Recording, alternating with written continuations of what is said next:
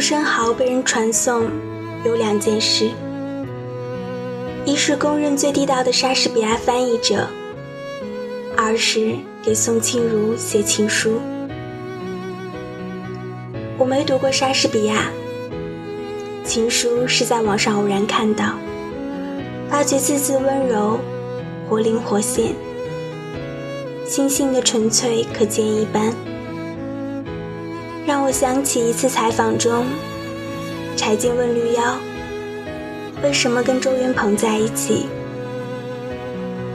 他说：“王小波小说里写，一个母亲对女儿说，一辈子很长，要跟一个有趣的人在一起。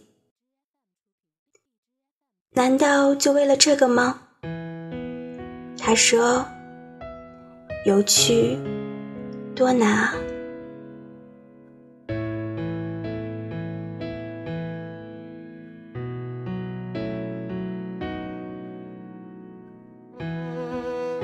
对，就是有趣。恋爱中的人智商都低，因为在真正的恋爱中不太需要脑力较量。一段美好的感情。给两个人提供切实的安全感，爱中的分秒都太珍贵，现实问题根本不值一提。多么幼稚的游戏！抱着熊从春天的山坡上滚落，都愿意玩一整天。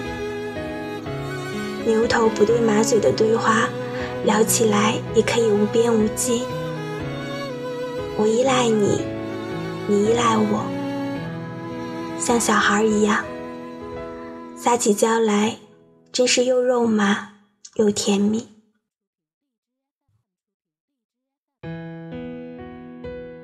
看好的情书，谁不是撒娇好手？王小波写：“我把我整个的灵魂都给你，连同他的怪癖。”耍小脾气，忽明忽暗，一千八百种坏毛病，他真讨厌。只有一点好，爱你。沈从文写：我生平只看过一回满月，我也安慰自己过。我说，我行过许多地方的桥，看过许多次数的云，喝过许多种类的酒，却只爱过一个正当最好年龄的人。我应当为自己庆幸。而朱生豪写，接到你的信，真快活。风和日暖，令人愿意永远活下去。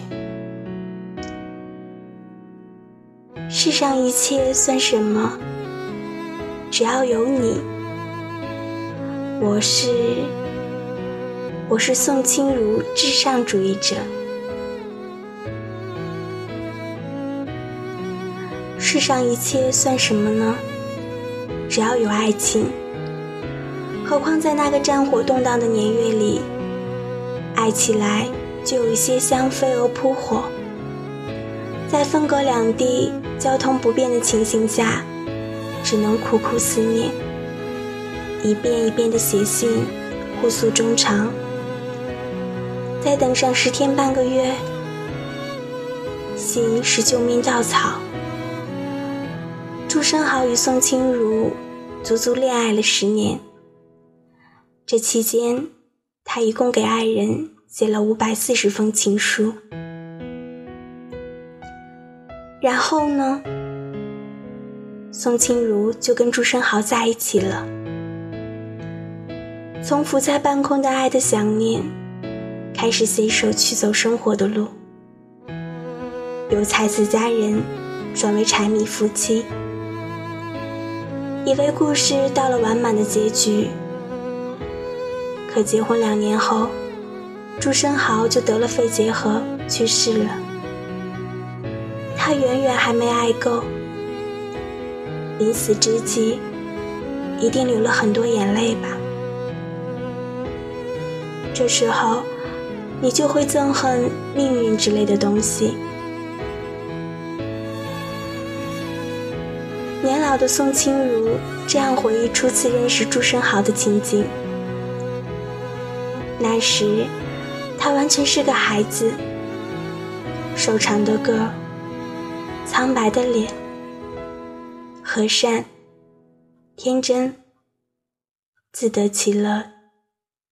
很容易使人感到可亲可敬。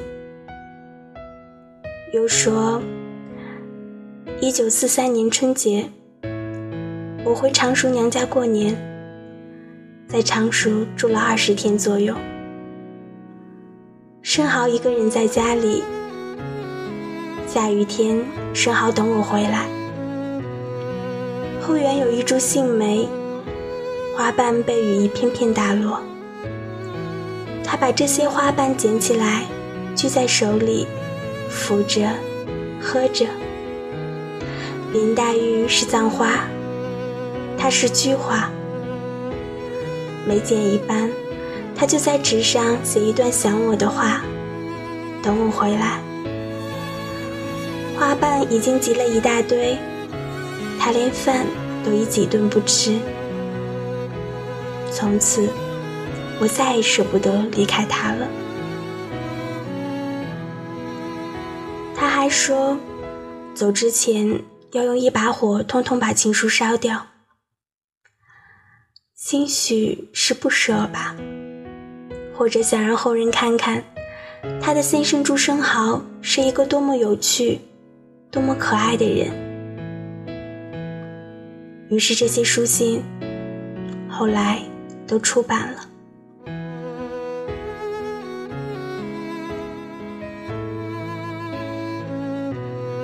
醒来觉得甚是爱你。这两天我很快活，而且骄傲。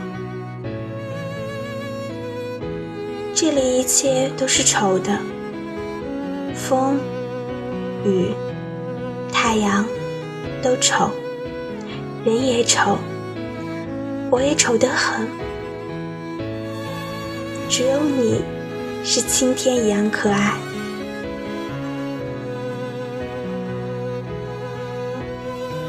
不要愁老之将至，你老了一定很可爱。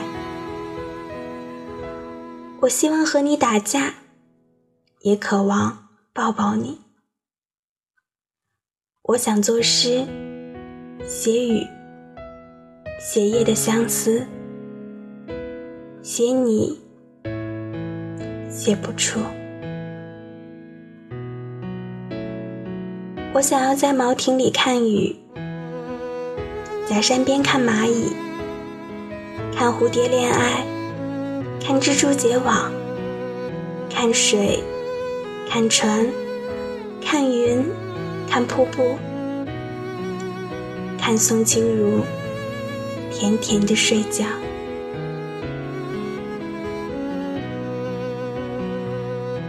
我找到了你。便算是找到了我真的自己。如果没有你，即使我爱了一百个人，会有一百个人爱我，我的灵魂也仍将永远彷徨着。你是独一无二的，我将永远永远，多么多么的欢喜你。总之。你是非常好，非常好的。我活了二十多岁，对于人生的探讨的结果，就只有这一句结论，其他的一切都是否定了。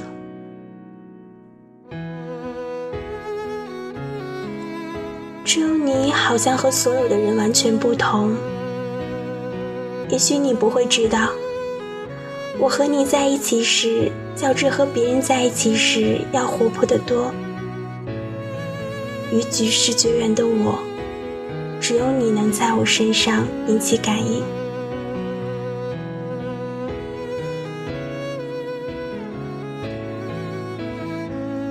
你相不相信一见钟情这句话？如果不相信我希望你相信。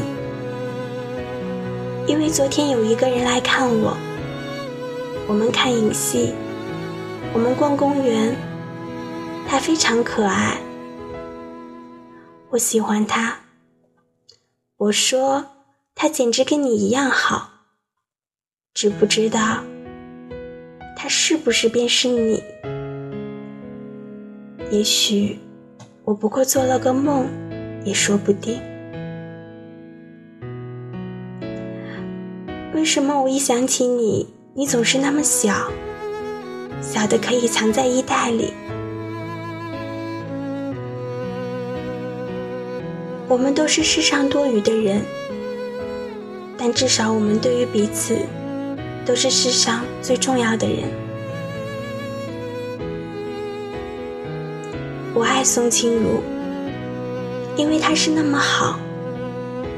比她更好的人，古时候没有，以后也不会有，现在绝对再找不到。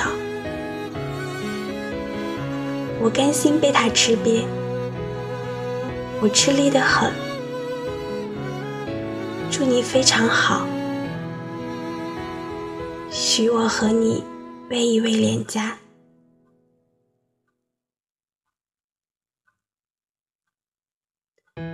我秘密的告诉你，你不要告诉人家，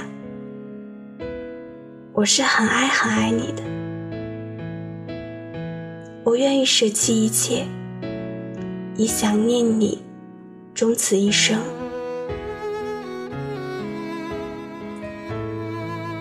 在嘉兴市区和兴南路七十三号朱生豪故居门口，有他们俩的雕像。他们彼此注视，无视嘈杂人间。生能在一起，死也在一起，还写了那么多情意绵绵的话。纵使人生短暂，也不忘了。在雕像的基座上。写有朱生豪给宋清如的情书。要是我们两个人一同在雨夜里做梦，那意境是如何不同？或者一同在雨夜里失眠，那也是何等有味。